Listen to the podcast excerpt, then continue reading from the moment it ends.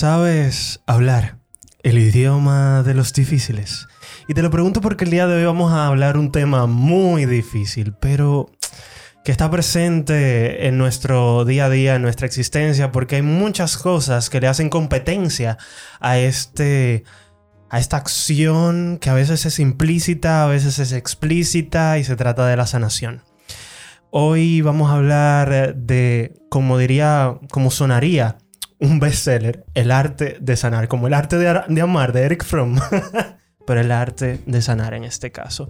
Suena un poco cliché, pero de alguna manera u otra nos va a ayudar a delatar todas esas estrategias, vamos a ser tantos personales como un poquito racionales para poder entender eso de la sanación, eso que está bastante impregnado en nuestros seres desde nuestro nacimiento, ya que nosotros habíamos visto en episodios anteriores eso del sufrimiento y de que de alguna manera ese sufrimiento necesita remendarse con sanación y hay distintas maneras de sanar. Em, y, retomarlo desde el punto de vista también de que es algo que deberíamos hacer porque somos, eh, al fin y al cabo, una especie de ser espiritual que está teniendo una experiencia muy terrestre y muy humana.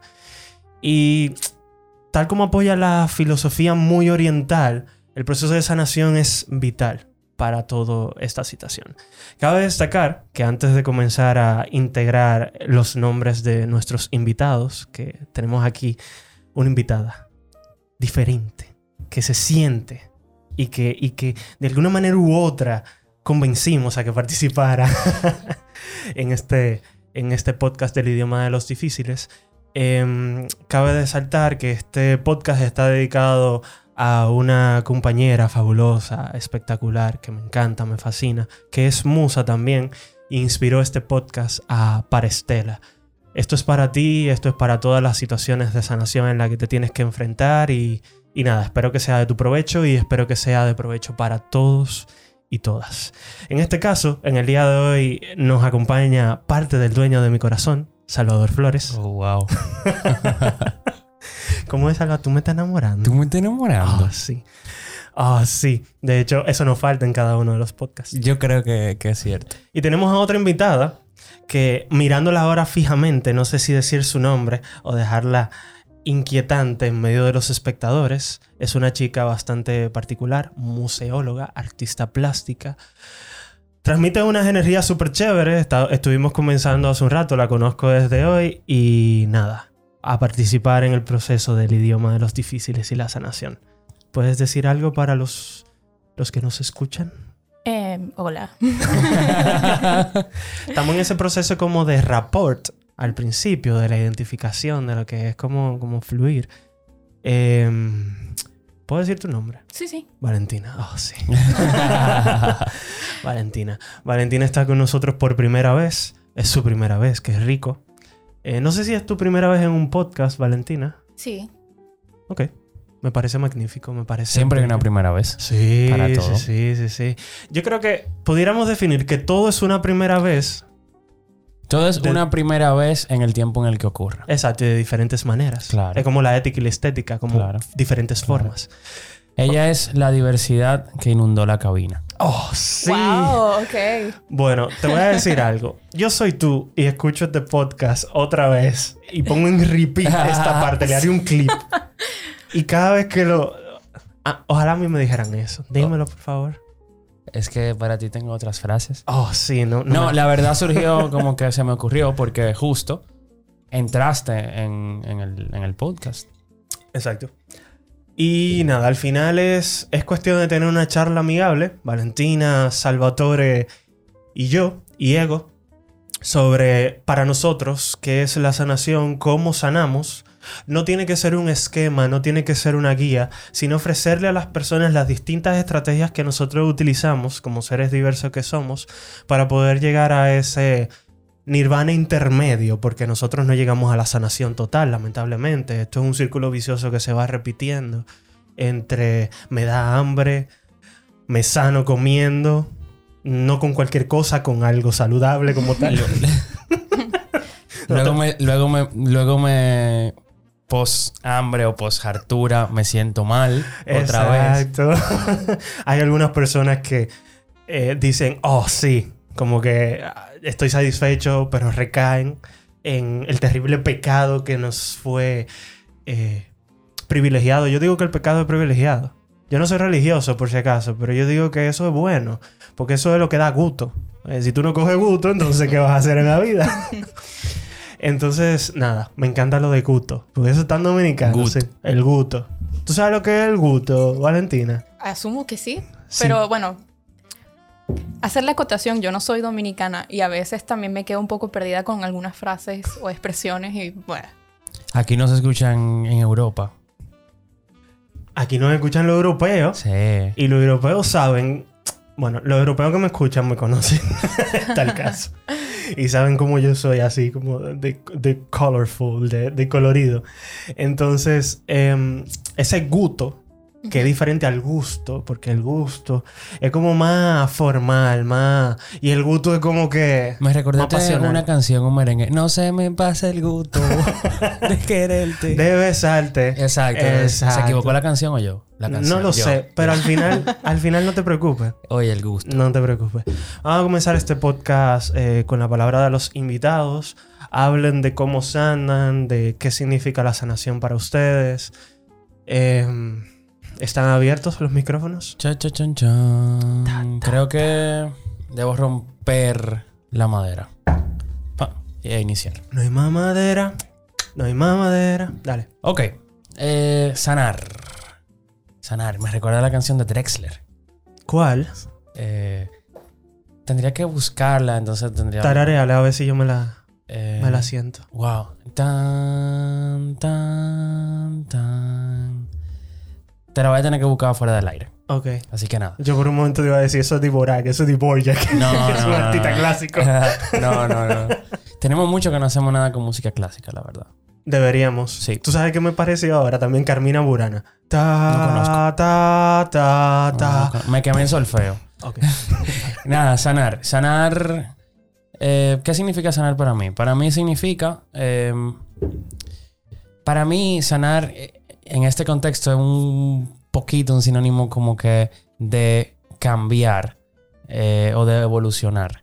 Porque obviamente eh, los cambios pueden ser positivos o negativos. Pero sanar involucra el lado positivo de cambiar.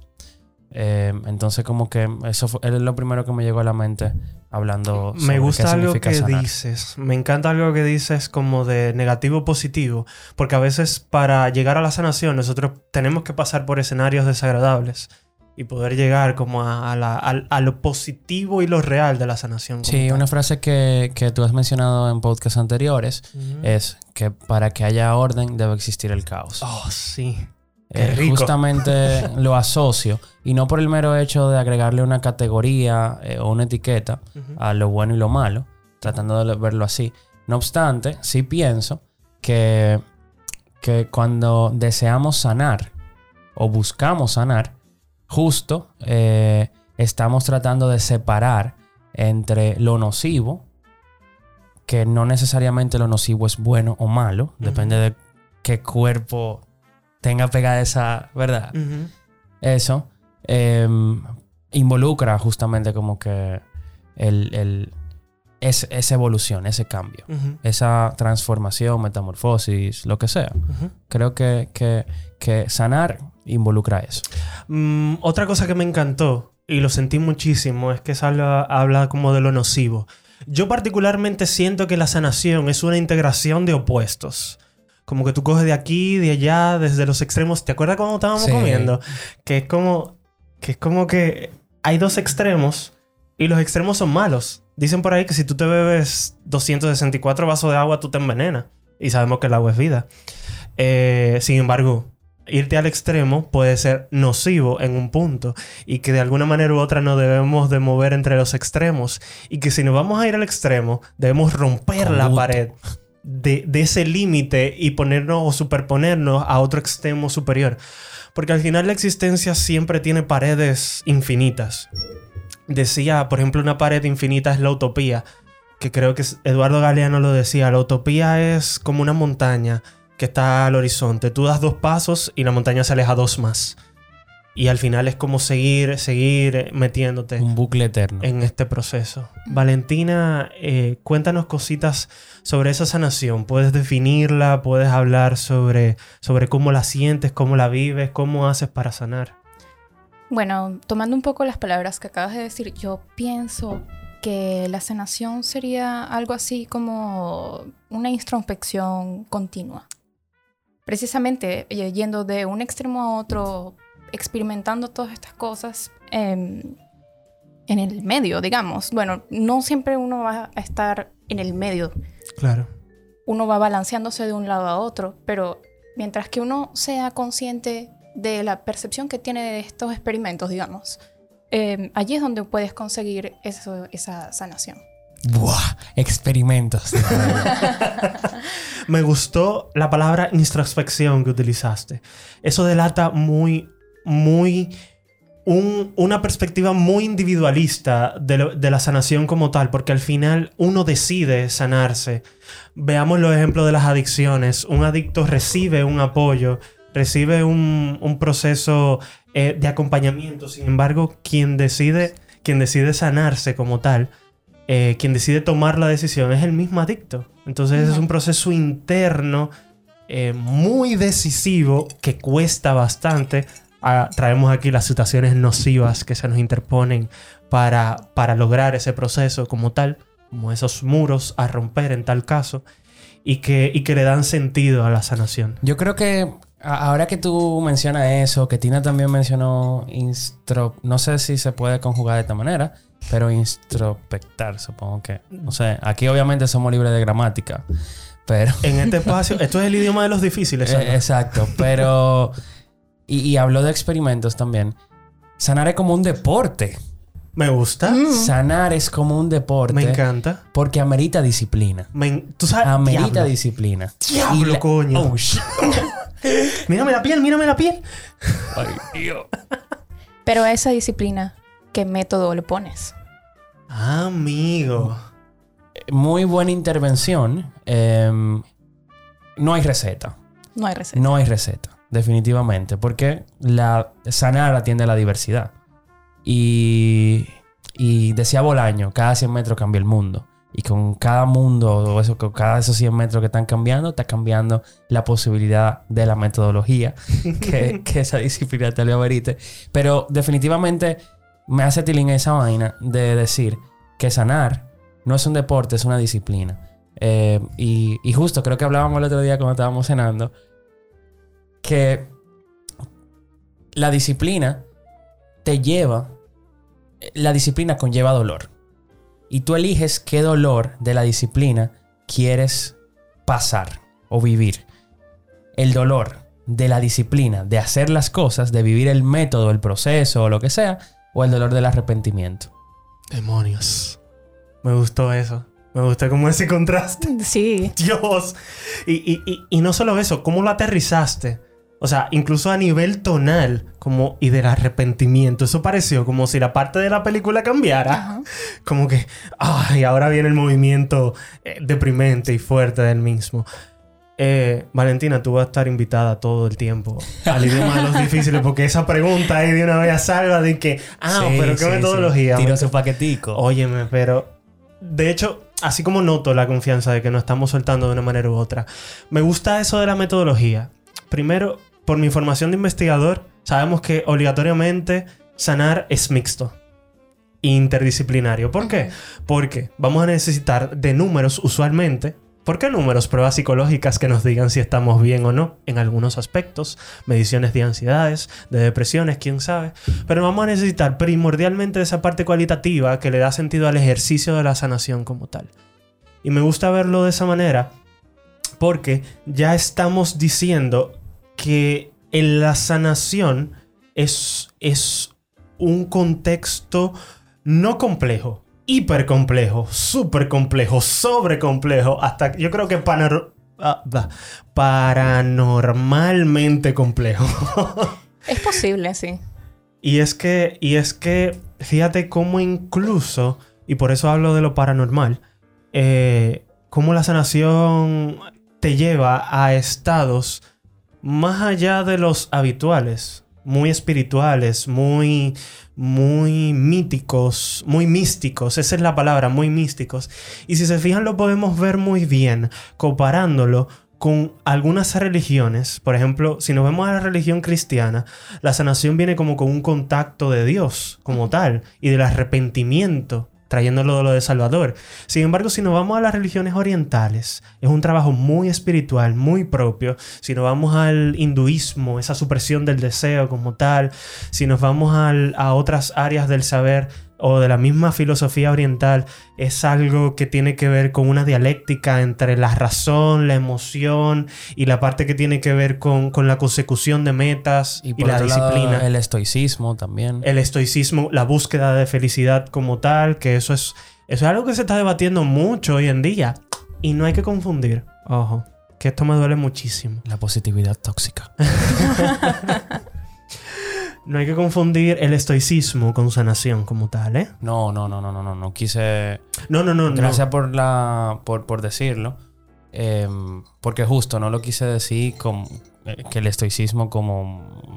No, y es que sino como filosofía lo mencioné. Es que me he dado cuenta que la gente lleva el estoicismo como una positividad tóxica. O sea, la, la, búsqueda de la felicidad como tal, la toma de decisiones, el rompimiento con las malas mañas que se nos aparecen en el camino.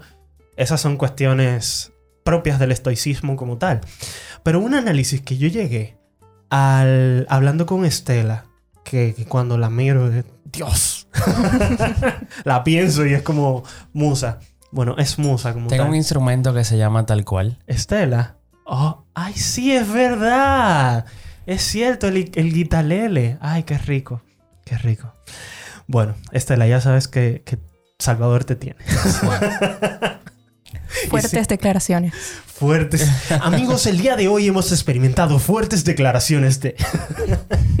Mi estela musical. Dios, el guitalele. De hecho, Tiny Ball. Vamos a hacer un Tiny Ball.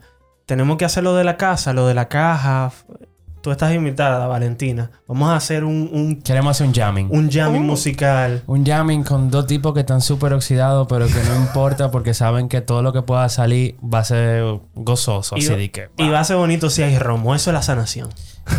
bueno, eso lo hace más bonito, pero ya sería bonito. Bueno. Vale, vale. Te lo compro, te lo compro. Uno de los análisis que yo iba en, en, en este sentido, para que contextualicen, y, fue algo que me di cuenta, que a veces uno cree, no a veces, y también es obvio, el proceso de sanación está dentro de uno, pero las acciones para tú conseguir la sanación están afuera. Entonces, em, esto fue un ejemplo magnífico que me hizo grabar este podcast, y era que yo le comentaba a Estela, Estela, ¿qué hace eh, la humanidad cuando un bosque se prende en fuego? Tú te pones a pensar, le tiran agua, recogen agua de los ríos en los helicópteros y le tiran agua, pero eso no es suficiente.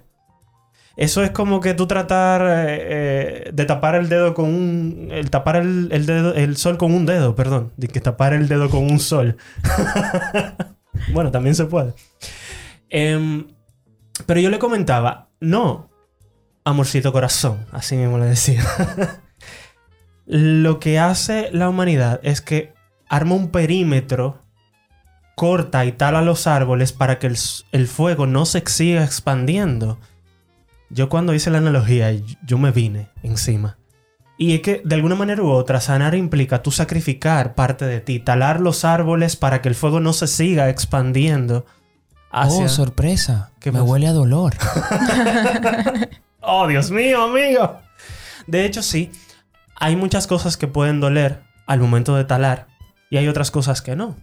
Pero sí, suena, indiferentemente u otro, los extremos mínimos y máximos del dolor se van a tener que sobrepasar. Y me hacía mucho tilín esa analogía porque hay cosas como humanos, actividades que nosotros hacemos que no le interiorizamos y que podríamos utilizarla para poder sanar. Fíjate ese ejemplo. Para poder preservar la naturaleza, lo que hacemos es que disminuimos eh, el, el, área. El área, en tal caso, la, la situación esta de los árboles que hay, talamos y de repente simplemente se para el fuego. Hay una, hay una, posibilidad. Contenemos el fuego. Gracias, Salva. Contenemos el fuego. Y eso podríamos hacerlo con la sanación como tal. Todo lo que de alguna manera u otra pudiéramos cortar para que el fuego se no se siga expandiendo, cortémoslo. Amistades tóxicas, eh, conductas no aptas que no apoyan, pensamientos irracionales, eso se lleva mucho en psicología, creencias irracionales, entre muchas cosas más que nos puede ayudar a sanar en el proceso. Me llama mucho la atención algo que tú dijiste, Mariano, de que la, la sanación es a lo eh, endógeno, si se puede llamar, A lo íntimo, sí. a- A lo hacia lo interno. Sin embargo, em, tú mencionaste que, que las variantes que, con las que debemos de trabajar están hacia afuera, en lo exógeno. Y wow, o sea, como que eso, eso, yo creo que tengo tarea esta noche. Ni que tenemos tarea, yo también tengo tarea.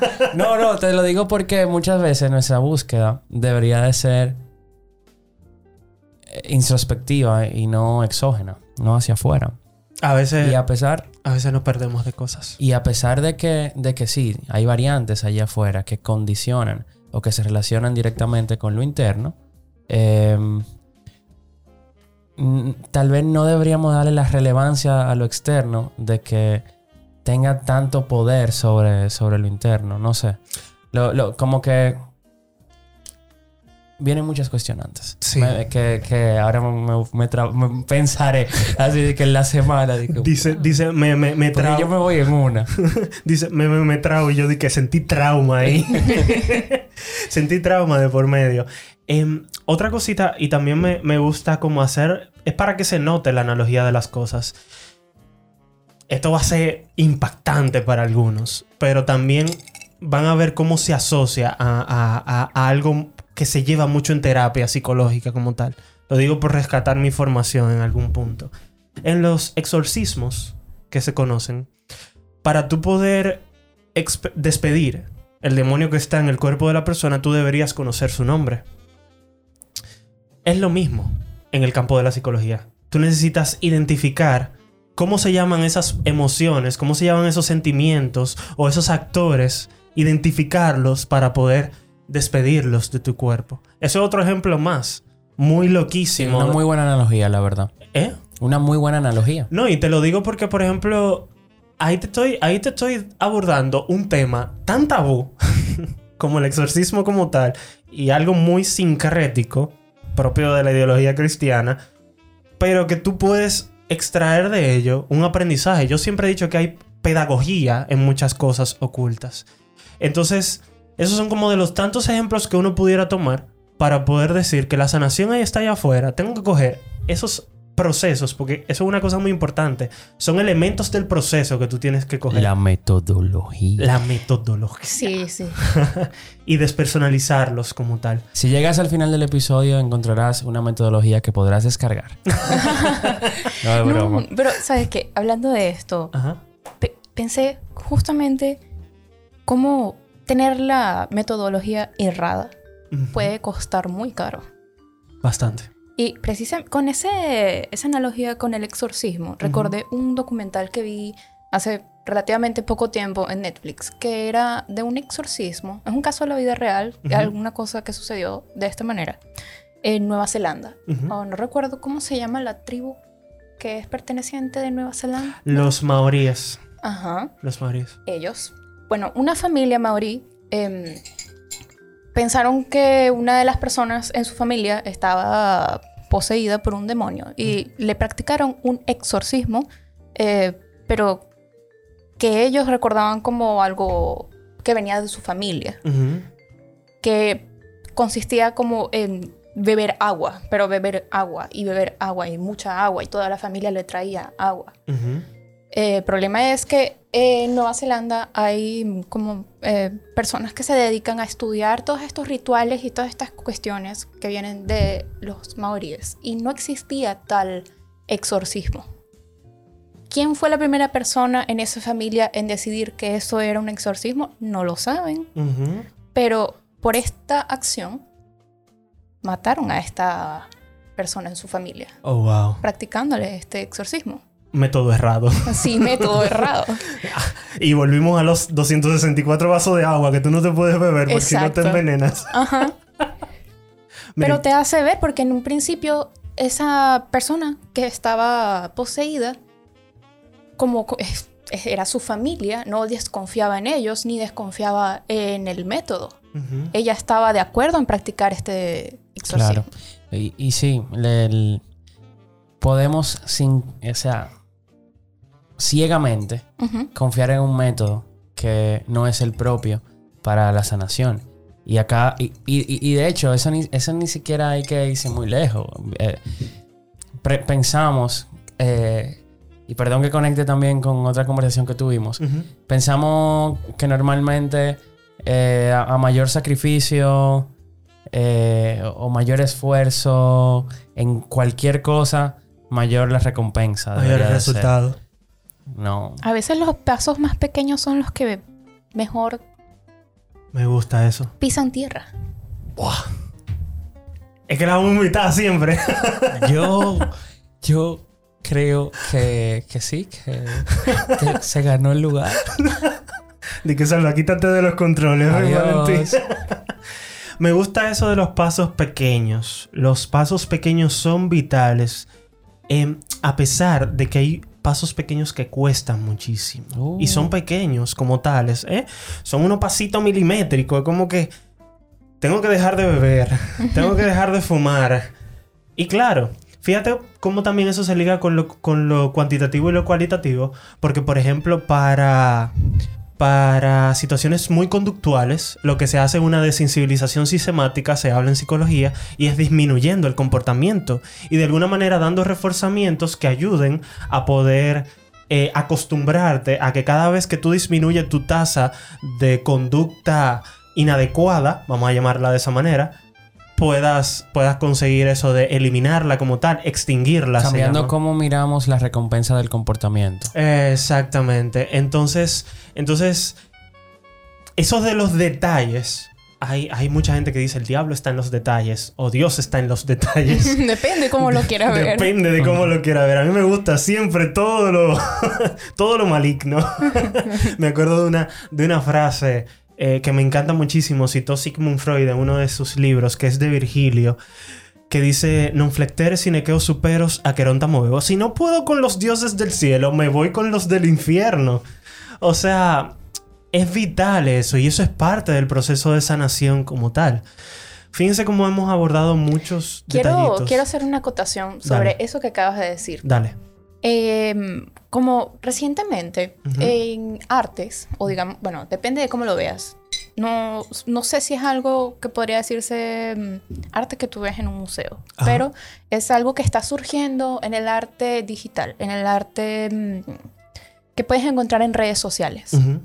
que se llama trauma core. Cuéntame más. Es un tipo de arte que precisamente expone traumas. Ah, wow. Es catártico, como que Es catártico, pero también es bastante fuerte porque visualmente te pone esa situación de una forma muy gráfica. Ok. Y que como dependiendo de dónde venga tu trauma, digamos, te puede hacer bien o te puede hacer mal. Ok. Porque a la persona que no, no le conecta, le puede parecer desagradable. ¿Por qué, por qué estoy viendo esta imagen? ¿Por qué estoy viendo esto que es tan grotesco? Pero a la persona a quien conecta con esta imagen, lo siente como, si esto lo conozco. Y te lo pone no trivial, pero como algo como más leve. Claro. que impacta. Sí, no, y, y muy identificador, o sea, te ayuda a identificar bastante. Eh, es, es, fíjate algo, es más leve porque hay algo que está expuesto. Hay una resistencia, como si hubiera cables que se están quemando, calentando poco a poco. Sin embargo, no llegan a explotar. Sin embargo, hay una identificación. Y lo que significa eso es que hay un medio en expresión por fuera. Porque al final es, como digo, catártico. Claro. Pero me gusta muchísimo que tú hables del in- del- del- de la intensidad de la obra Sí. por fuera. Que hay mucha gente que lo considera desagradable y hay otra gente que se sobreidentifica con la obra como tal. Y eso ya es un proceso de sanación en un punto, ¿eh? En un punto. Porque está la, la identificación. Tenemos un episodio de sanar con el arte, me parece. Oh, pero vamos a hablar aquí en lo que tenemos. no, no, no, pero creo, creo. No, no, no, claro, claro.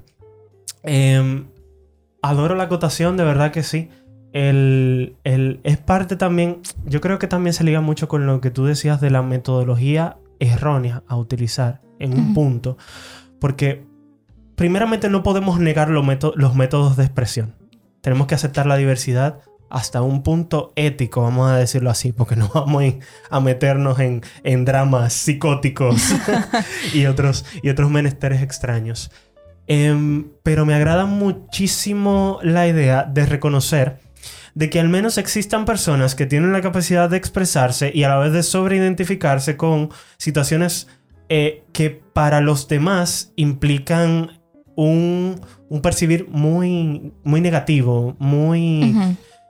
Ah, es como hastiante. En un Sí, punto. digamos que hay gente que puede encontrar este contenido en internet y verlo como, ay, esto lo exacerba en lugar de, Exacto. de Lo mostrarme algo positivo, entre comillas. Pero es que es eso, eso di- difiere de persona en persona. Hay, hay que saber cómo, cómo juzgar eh, el arte.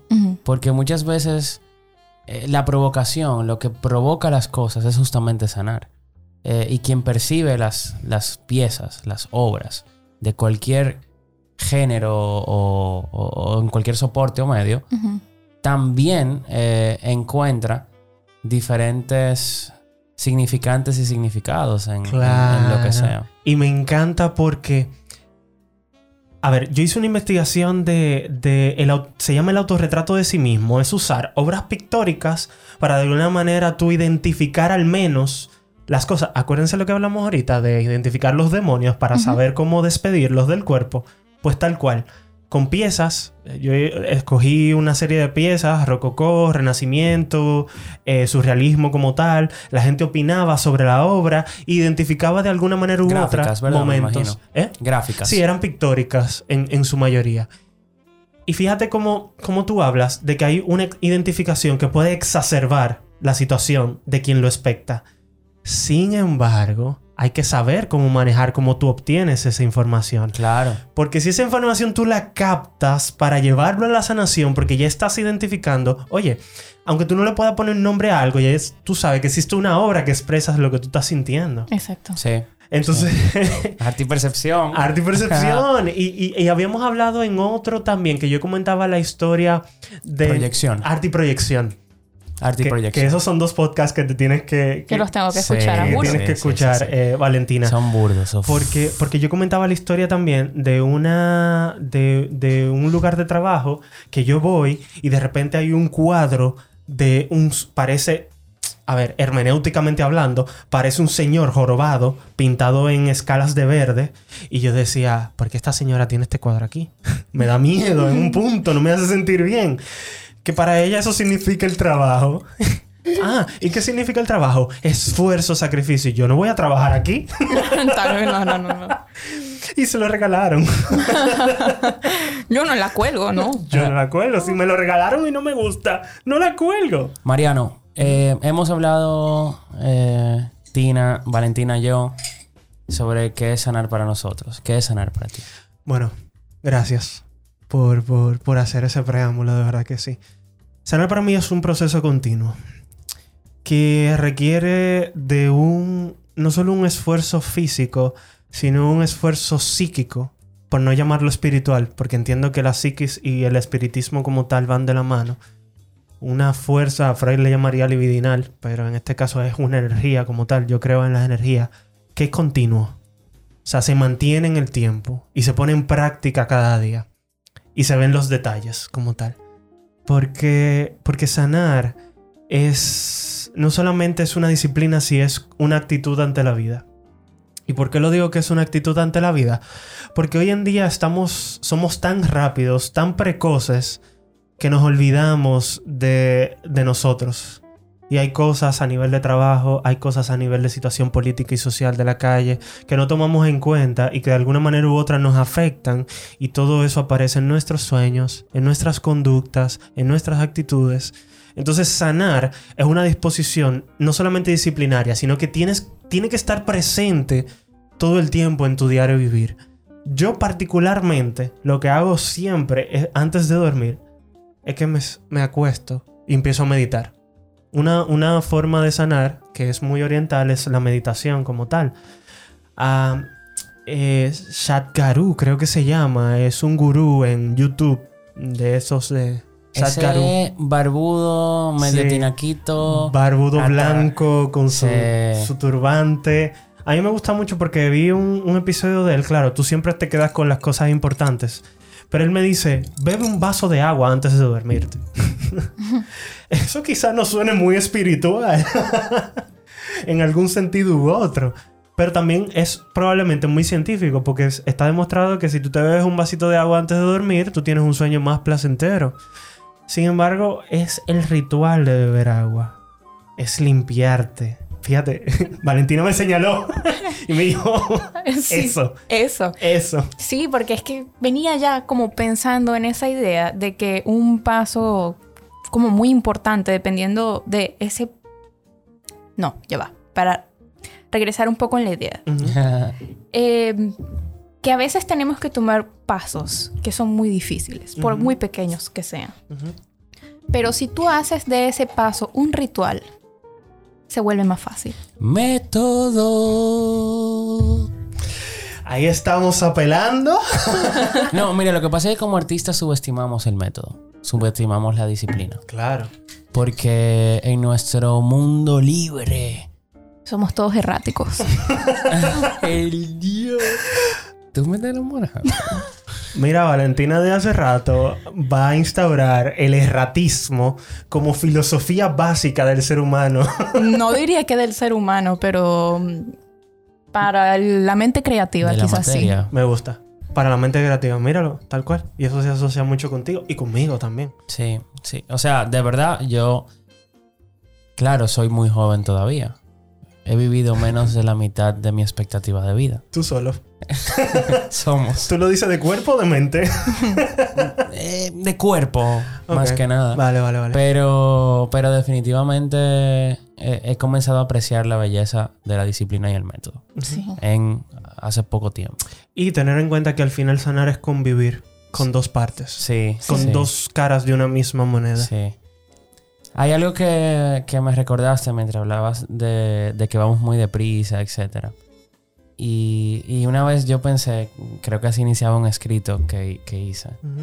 Como que... Ya yo me estoy sintiendo Mi- wow.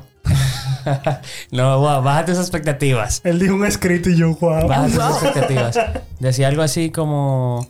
No recuerdo si textualmente, casi que sí, estoy muy seguro que casi que sí. Pero decía algo así como: mirémonos. eh, no, eh, uf, bueno, mirémonos eh, lento. La, desnu- la desnudez no agarró muy deprisa. Ok. Decía algo así. Como que no, no tan rápido, mi amor. Llévame Exacto. suave, ya me disfrutar. Exacto. Él está tirando paquetico. No solamente a los espectadores, para mí. No, no, no. Y justamente porque a veces eh, nos despojamos demasiado rápido de las vestiduras. Claro. Eh, y en todo. Vestiduras siendo sinónimo o, o un comodín para decir eh, del dolor, de, de- de lo que verdaderamente pensamos, sentimos, creemos. Voy a tomar Nos dos ideas. despojamos demasiado rápido de todo para, para, para que nos admiren o para recibir como un feedback de esa desnudez. Claro. Y, y esa desnudez no necesariamente se corresponde con, con, el, con el volumen que ocupa ese, ese cuerpo. Voy a tomar dos ideas que me encantan y me fascinan. Ya yo dije todo lo que iba a decir, yo me puedo ir. ¿Te puede ir? No, y me encanta lo que tú dices. La desesperación es un proceso vital que se, que se correlaciona con la disciplina y que es un tema muy importante que ver en la sanación. Porque la desesperación rompe todo esquema de sanación como tal. Hay que ser constantes, hay que hacer rituales. Hay que, hay que de alguna manera rescatar esas tradiciones y hacer de eso un hábito profundo, repitente, habitual, que nos ayude de alguna manera u otra a identificar todo lo que nos hace mal, cortarlo de raíz como los árboles y de alguna manera u otra retomar ese proceso, ese camino de curarse. me han...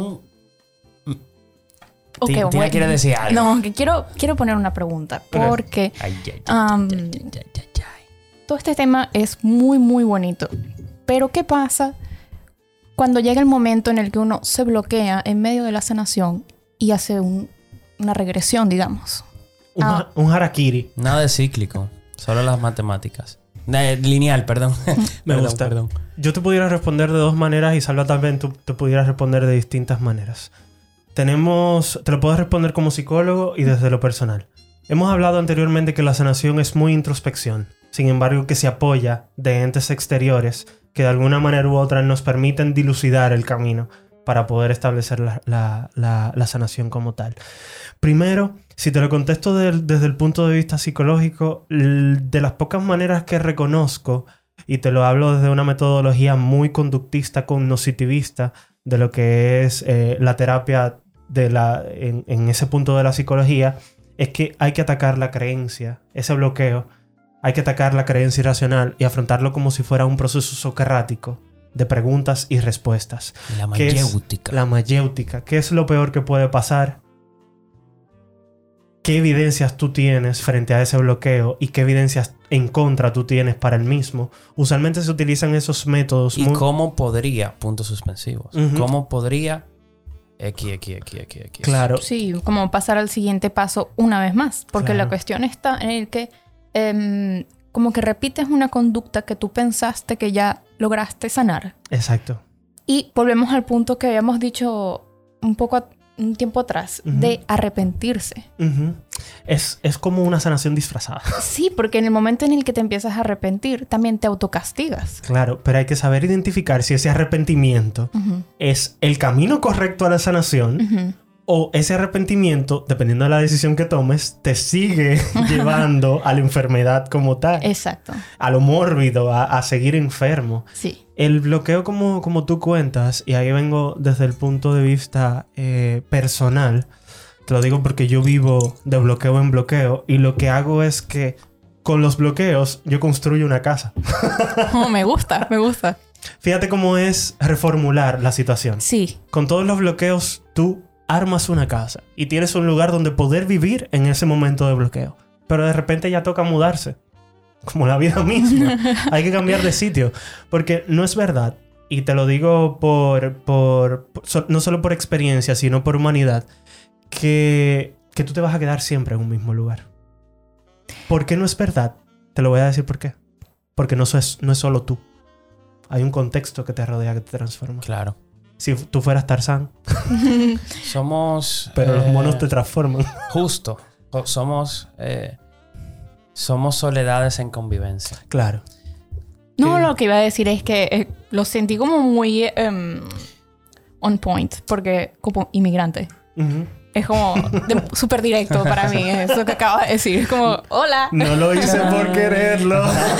No, lo, lo hiciste porque fluimos. Sí. Claro. Pero tú sabes que eh, coincido con, contigo y sobre todo, una parte que quiero como que rescatar, que se quedó un poquito atrás, es que en ese proceso inagotable eh, que mencionaste que para ti en tu definición de sanación de sanar es, es algo constante, inagotable, por eso lo llamo así, está el hecho de que iniciar es lo fácil. Particularmente cuando las personas me vienen con progresos y avances, le digo, buenísimo, comenzaste, eh, eso apenas inicia.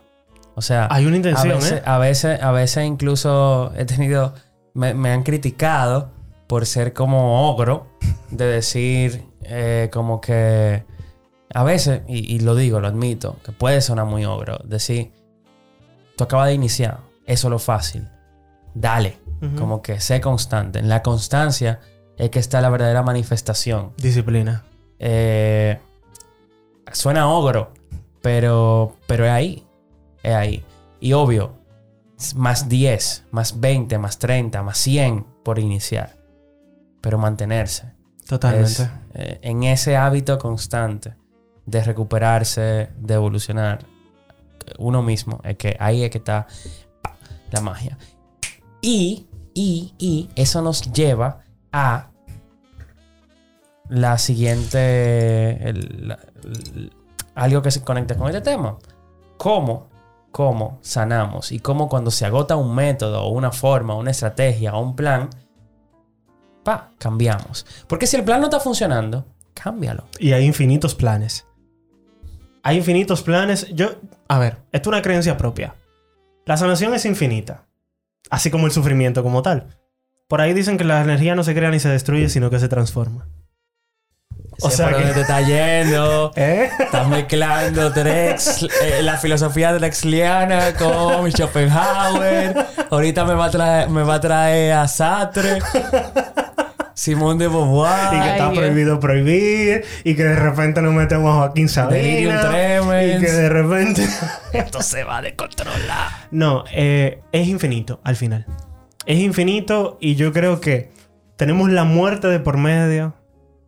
Que es bella, es preciosa y es hermosa. Pero vamos a continuar A sanando. mí me encanta saber que la vida tiene un límite.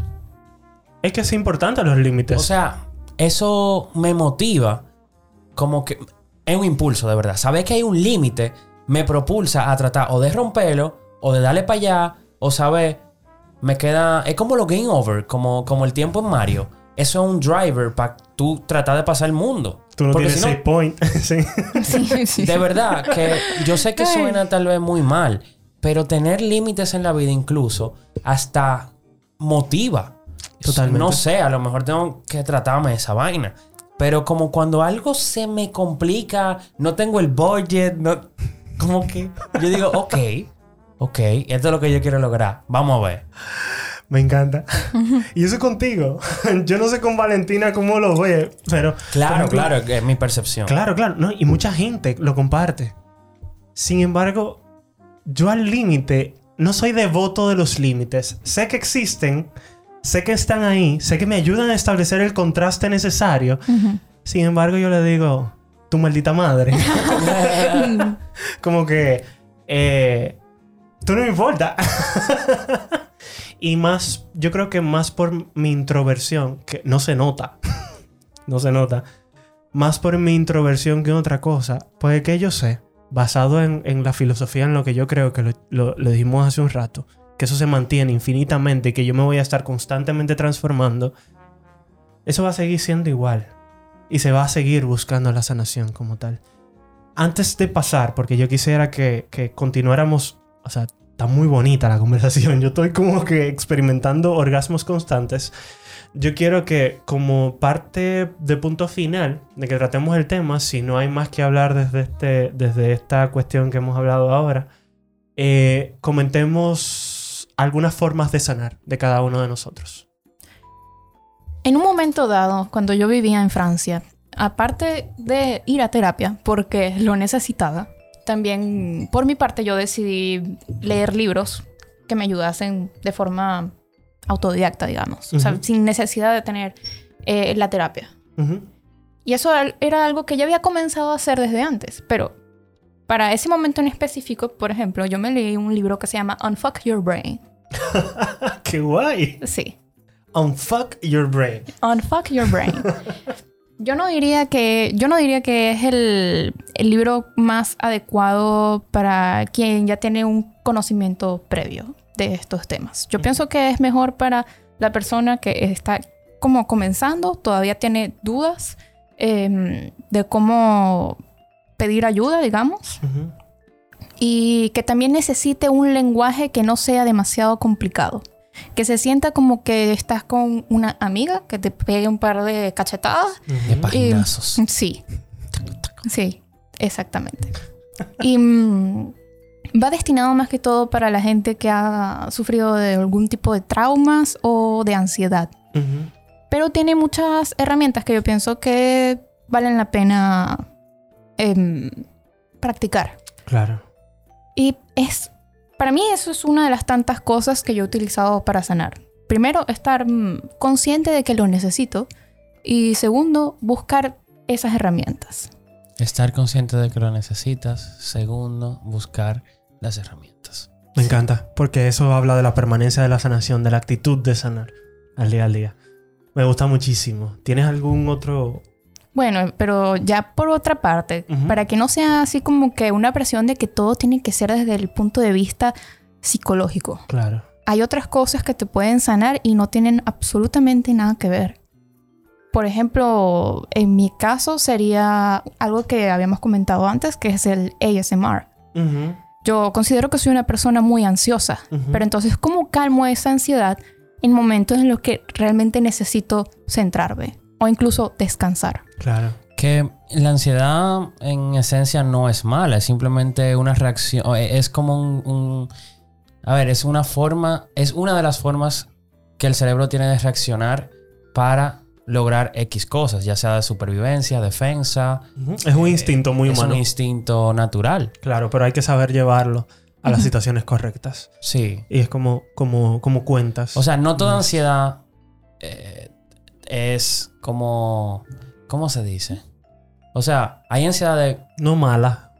Bueno, es que no, No quiero decir punitiva. mal. Ajá.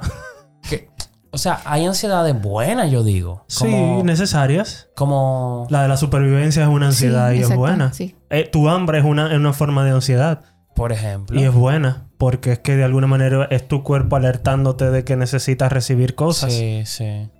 Pero, Cosas. pero, ¿qué es lo que ocurre cuando uno come por ansiedad y no por hambre? Eso es otra cosa. Gusto. Ahí.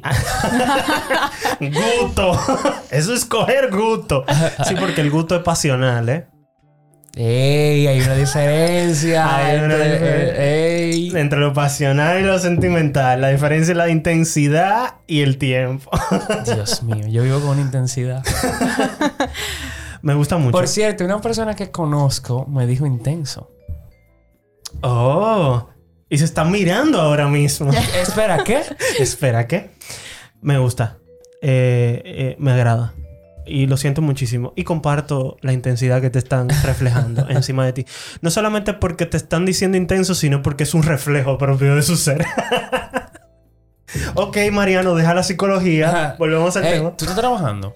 Es sábado. Miela. Es que, es que yo no ejerzo lo clínico, entonces yo no estoy trabajando como quien dice. No puedes escapar. ¡Demonios, amigo! me gusta, me ¿Y gusta. tú, mucho. Mariano, em, ¿qué, qué utilizas para... o qué formas has experimentado? Porque obviamente a través del tiempo creo que todos cambiamos nuestra forma de, de, de, de buscar cómo sanar. ¿Qué has qué Primero, no quiero desprestigiar al área de psicología porque yo soy psicólogo como tal, pero yo soy de los que creo que uno no necesita un profesional del área para poder llegar a la sanación. Un- Coincido. Como, es un proceso muy introspectivo, eh, creo que toda persona tiene la potestad, de alguna manera u otra, de llegar a su pro- al proceso correcto de su sanación. Y quiero, quiero hacer una acotación eh, contextual y actual. Eh, pienso que se está romantizando demasiado en, nues- en nuestro grupo de edad y, y en nuestra sociedad, específicamente dominicana. Obvio, puede ser que yo esté sesgado en una burbuja, pero pienso que se está idealizando slash romantizando la terapia. Claro. En un sentido terapia. así. Y estoy de acuerdo contigo, ¿eh? Estoy totalmente de acuerdo contigo. O sea, he visto vainas a el nivel de si va a terapia, ahí es. O sea, como, Me encanta el ahí es. Y la cara que él puso como que, oh sí. o sea, es como, ¿Are you sure? Are you no, sure de, about de that? verdad, de verdad Pero, lo digo. ¿Qué sí pasa si tiene como 15 años en terapia y todavía no ha resuelto lo que tiene que resolver? Y tu terapeuta es psicoanalista y solo te sienta en un diván y te Exacto. escucha hablar sobre tus expresiones. Y sigue jugando el ahorcado. Sin ¿Estás nada. seguro de que esa persona no es narcisista? Demonios, amiga. Ahí estamos entrando en terreno pantanoso. No, no, no, pero yo creo en, en, en la psicología No, y en la terapia. Yo creo en la terapia, pero yo lo que te estoy diciendo es que es, es un complemento y al contrario, paradójicamente no lo es porque es súper importante que puede ayudarte en tu proceso de sanación. Porque te voy a decir otra cosa, no todo psicólogo es apto para ti. Tú no haces rapport con cualquier psicólogo. Correcto. Y ahí tú puedes hablar muchísimo más de eso. Hay diferentes metodologías. no, no diría Corrientes. metodologías, corrientes Oh, filosóficas. sí, amiga. corrientes filosóficas, tal cual el arte. Hay conductistas. eh, Hay de todo. Suprematistas, arte rococó, en el renacimiento, hiperrealismo. Por- e, por- de hecho, incluso una vez, eh, alguien con quien yo hacía terapia me recomendó ir a otro tipo de terapeuta. claro. Me recomendó ir a un terapeuta como más analítico o lo que algo así me dijo, no recuerdo. Sí, que cada que quien se buscar. especializa en un campo. Eh, y yo me quedé como que, oh, wow, tú me estás votando. Tú debiste de tomar el argumento, reformularlo. No, y yo le pregunté por qué. Y obvio, ten- ella me explicó y me contó. Claro. El, el podcast no trata de eso, así que sigamos. Pero como que eso me hizo, como que me llamó la atención. Y sobre todo que ella, como profesional, haya tenido la capacidad de decirme, mira, me- Por aquí no es, por me otro lado. parece que sería Prudente. prudente e ideal para el proceso que sigues eh, este tipo de eh, Claro. profesional. Claro. Eh, y es vital. Retomando con el, con el, con el punto de, de- de cómo sano, meditación pura y dura. Tú contigo mismo. Tu peor enemigo eres tú mismo, ¿eh? Los otros tú los puedes mandar para la mierda. Esa es mi ideología. Pero lo que tú permis, lo que tú permites, permites, lo que tú permites y provo y, y te Suena- dejas provocar. Permistes suena al nombre de algún dios griego. Bueno, ojalá. Permistes. el, el que permite todo. Permistes. La furia de las olas. Las furias de las provocaciones. Esto está fuerte. Eh, ey, el, bur- el Bourbon está fuerte, el está fuerte. Eh, yo soy de los que digo que tú dejas que te provoquen. Tú coges y dejas lo- las cosas. Lo importante es que tú te mantengas en tu posición de que todo lo que entra por tu puerta, tú lo dejas entrar, pasar. Y todo lo que tú dejas salir, también. Entonces, mucha meditación, mucha identificación de lo que sientes. Ya sea que le puedas poner un nombre o que lo puedas identificar bajo una pieza musical, bajo una escultura, bajo una situación, bajo un encuadro, bajo qué sé yo, bajo una conversación entre dos gente. Que simplemente encuentres la manera de identificarlo, yo diría, y ponerle nombre, pero el nombre, como estamos hablando del idioma de los difíciles, lo vamos a poner entre comillas, y es como que, que identifiques la, la- o describas la situación como tal. ¿Querías decir No, algo? sí quería decir algo. Lo que pasa es que con esta idea de tener imágenes, sonidos o formas, todo este tipo de cosas con las que te sientas identificado y logres sanar, Ujú. yo siento que es una amalgamación de cosas maravillosas que se quedan en la periferia de tu pensamiento. Dios, me encanta. Me encanta. ¿Y tú sabes qué me, qué me gusta? Lo de la periferia del pensamiento. Que va escalando y se va metiendo a lo profundo. Oh, wow. O sea, es como que, como que tú coges gusto hasta aquí, pero de repente se va metiendo hasta, hasta el fondo de tu ser y llega hasta el final y te toca el, el Yo creo punto. que- La fibra, te toca, te toca Hay la que fibra. quote that. Hay que quote that. Debería sí. Yo creo Eso que es algo- que- eso es algo que yo- González. 2020. No, pero eso es algo que yo llevo 21. conmigo. ¡Ay! Eh, eh, ok, Oh, me, mío, me- yo me sé- yo- descubrieron, vivo en el pasado. Yo sé que la pandemia tiene a todo el mundo como eh, perdido, totalmente perdido en la noción del tiempo. Pero no, no, pero lo que quería decir con eso es que eh, es algo que yo llevo conmigo a todas partes. Esta idea de, de que eh, eso, esas imágenes y sonidos y cosas que se mantienen conmigo siempre eh, en la periferia de mi pensamiento, no es como una frase que la tenga preparada en mi mente cada vez que yo conecte con algo. Pero es algo que es permanente. Es como que si yo tuviese todo esto flotando alrededor de mí. Como es mi museo andante. Me encanta. Claro. Me encanta. Hablando de museología, es un museo andante. ¿Qué aporte, Tina? Eh, Sí, eh, te lo estoy diciendo que tienes que venir más a menudo. nice. Em, y yo creo que ya lo último que yo pudiera decir es catarsis, gente. Sácalo. No lo metas, sácalo. Bueno, mételo, sácalo, mételo, sácalo. Eso, eso me acuerda. Eso es un tema, me parece, musical. eh, sí, pero también aparece en la naranja. ¿Tú, tú alguna vez has visto la naranja Sí, mecánica? claro. Pues ellos hacen una alusión en eso de mételo, sácalo, Esa mételo, es sácalo. una de las películas que más eh, me hizo querer tratar de hacer una emulación de cine. Oh, shit, amigo. Bueno, es inspiradora. ¿Tú has visto la naranja mecánica? Vale, Valentina también la ha visto. Kubrick. Em, al final es sacar.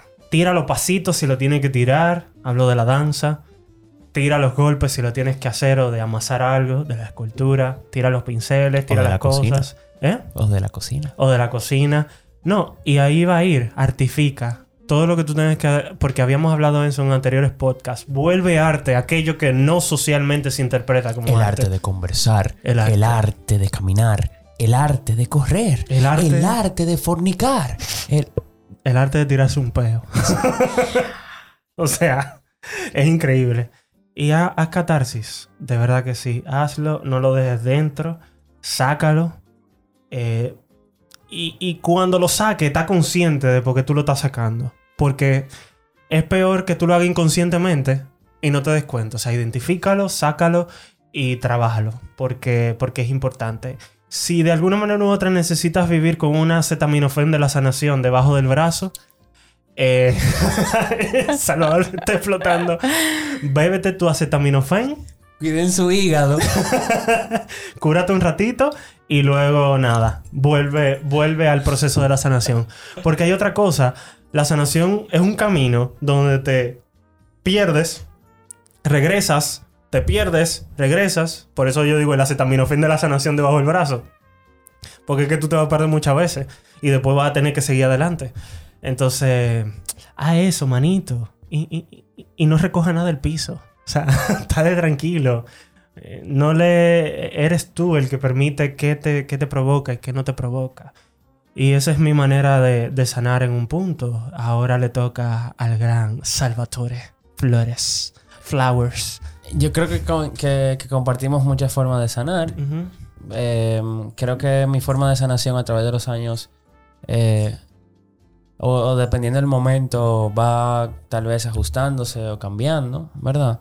Eh, recuerdo que cuando niño, porque recuerdo eventos de niño en donde sané eh, y he sanado o, o me tocó sanar, recuerdo que, me, que, que una de mis formas de sanar era jugando Qué bonito. jugando. Eh, incluso me faltaban personajes y yo me lo creaba con otras cosas que no eran personajes. Eh, yo recuerdo un personaje y, y lo recuerdo porque es demasiado importante en ese momento. Eh, y lo digo, digo- hablo así en presente porque para mi pasado yo sigue siéndolo. Y era un zorro. Un zorro. Un zorro, tío. El zorro. Vale. el zorro. Eh, de hecho, ¿ustedes se recuerdan del zorro, el que firmaba con la Z? Ajá. Ese, no era no un animal, sino el zorro. Ajá. ajá. Eh, él, por ejemplo, era una de esas figuras. Eh, Justiciero. Pasional. Romántico. Hijo de la gran puta. y hablaba con la Z. y hablaba con la Z. Era mexicano, pero hablaba con la Era, Z. era mexicano, pero era, era- hablaba. ¡Loco, sí! ¡Hemos sido engañados! bueno, Nuevo México era gringo. ¿Eh? Nuevo México es gringo. Bueno, pero imagínate que vamos. Pero bueno, eh, y, y lo recuerdo porque eh, justo eh, jugar era un mecanismo muy mío, muy mío. Y era una forma de sanar. Obvio, con el tiempo fui creciendo. Eh, otro mecanismo de sanar era que ahí era un método equivocado, reconozco. Era el pensarme enamorado. Sí, curiosamente. Mariana me mira con una cara de perrito que no entiende que tú le estás diciendo que está es tirando un que, babazo. mm, Sí. El pensarme enamorado. Y aquí te estoy hablando eh, ni siquiera adolescente, sino como preadolescente. Eh, luego, eh, la verdad es que en ese, en ese interín de tiempo comenzó a llegar mucho ya un... No diría que un arte más formal, pero sí la ficción a mi vida. Entonces, como que cuentos. Cuentos. De hecho, Me sobreidentifico. recuerdo, recuerdo muy bien que cosas que yo había visto películas de Disney fabulosas, pero cuando leí libros como de niños de Disney ilustrados, no sé, al, al- al ser un artefacto físico que yo tocaba, que a veces incluso tenían, tenían hasta relieve esos libros, y eran hasta, hasta como acolchaditos, como que tenían aire a veces algunos de los libros, no todos. Creo que eso también, la ficción, fue algo que en esa preadolescencia también comencé a valorar como una forma de sanación. Y eventualmente creo que eso me hizo querer la lectura, querer también tratar de emular o ser escritor o escribir.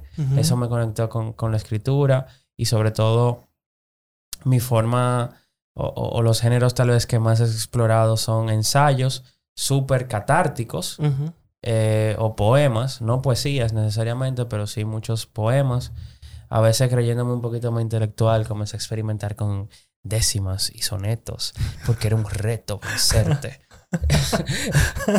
sí, porque uno siempre tiene ese morbo de las letras. Claro. Tú sabes, como que... No, del romanticismo como tal. Sí. O sea, del original movimiento como tal. Y, y como... Y, y la música. La música. Em, yo, a pesar de que soy muy gráfico, eh, sí reconozco que, que he sanado más a través de música Ujú.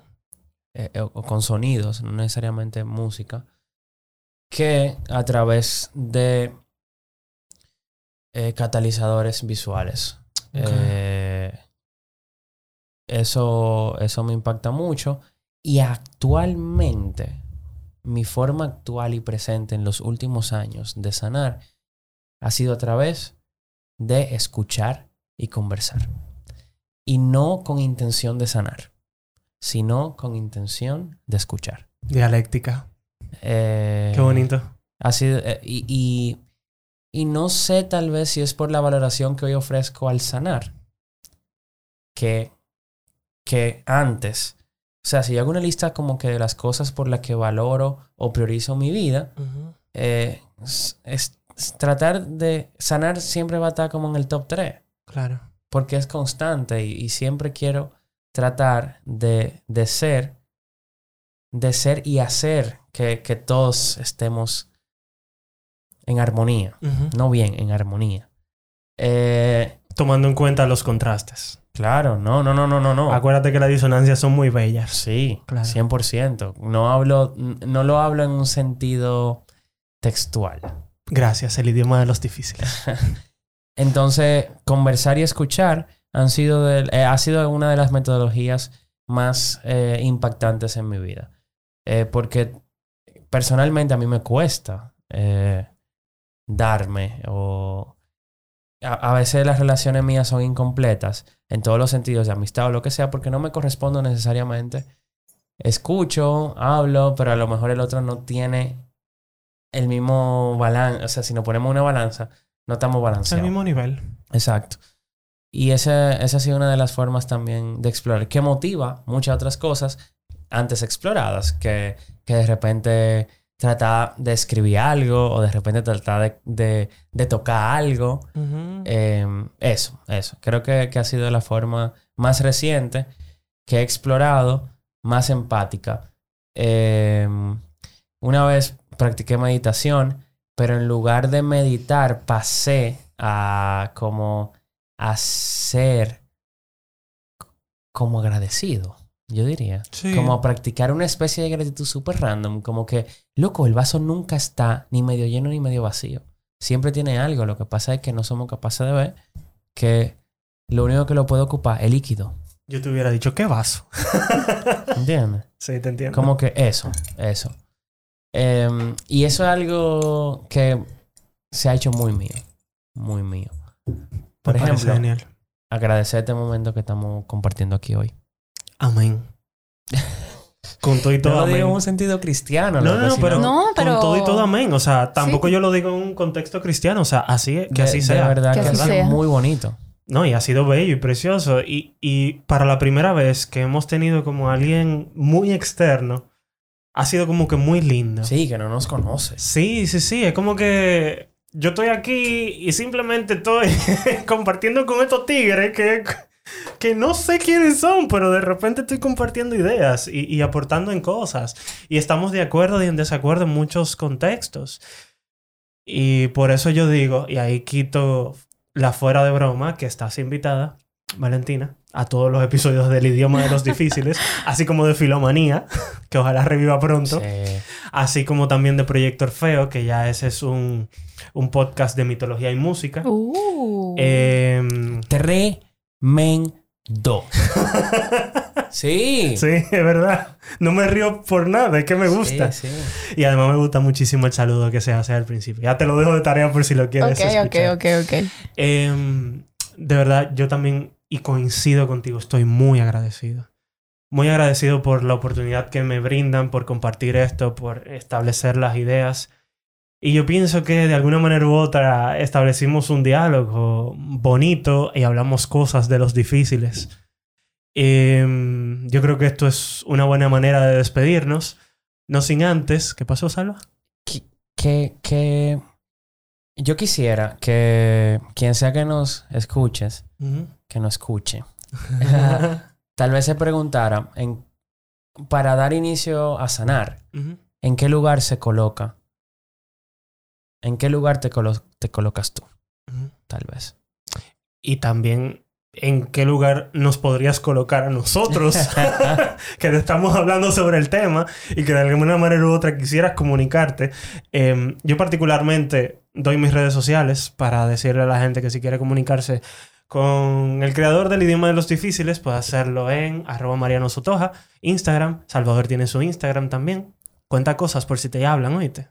Sí, mi, mi Instagram es salva G... salva G de Gerardo punto Flores. Eh, y nada, trataré de estar pendiente porque casi no uso redes sociales. No, pero por si acaso, no sé si Valentina quiere hacer alguna promoción de redes. Bueno, yo no tengo algo así como profesional en redes, Ujú. pero si me quieren seguir, me pueden buscar en Instagram como soy Valentina González. Perfecto. Ahí está. Ya tienes todos los medios de comunicación y yo creo que lo planteamos más por, por esta conversación, por hablar del sanar y por saber que podemos aportar algo en el mundo de, de cualquier persona en tal caso.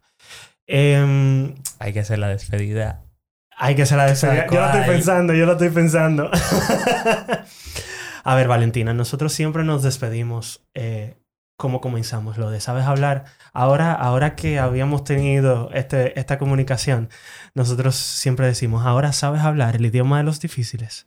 Entonces, ¿cómo es que ya sabes hablar el idioma de los difíciles? Entonces, si te quiere unir en el coro, para cuando lo digamos, nosotros contamos uno, y tres y lo decimos. Uno, dos y tres. Ya sabes hablar el idioma de los difíciles. Muchas gracias.